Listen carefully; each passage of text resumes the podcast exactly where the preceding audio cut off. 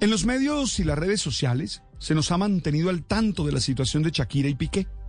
En estos días se ha insistido en que irán a juicio por la custodia de sus hijos.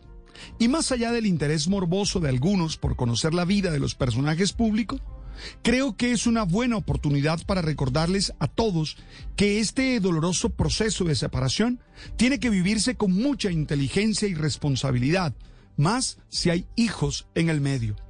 Creo que el amor de pareja que se alimenta con las mejores actitudes y decisiones es eterno y puede hacer que un vínculo genere el contexto de felicidad necesario para sus miembros. También entiendo que en muchas ocasiones y por distintas razones estas relaciones pueden terminarse, simplemente porque el amor se acabó y ya no quieren compartir más el proyecto común.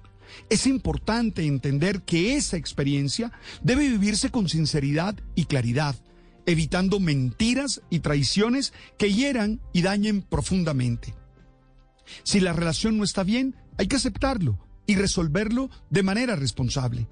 Y si no hay nada que hacer, pues toca separarse de la mejor manera posible. Una cosa es una ruptura y otra una incisión bien hecha. Te propongo temas de separación cuando hay hijos de por medio. Uno, aclarar las dudas y estar seguros de la decisión.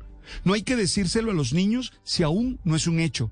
Dos, pensar que si bien ya no serán pareja, sí seguirán siendo los padres de los niños y necesitan ser un equipo y asegurar el bienestar de los pequeños y que ellos no se puede convertir en un arma para herir al otro.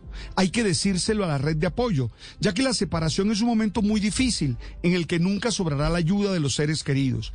Al comunicarles a los hijos la decisión, es bueno hacerlo con un lenguaje apropiado.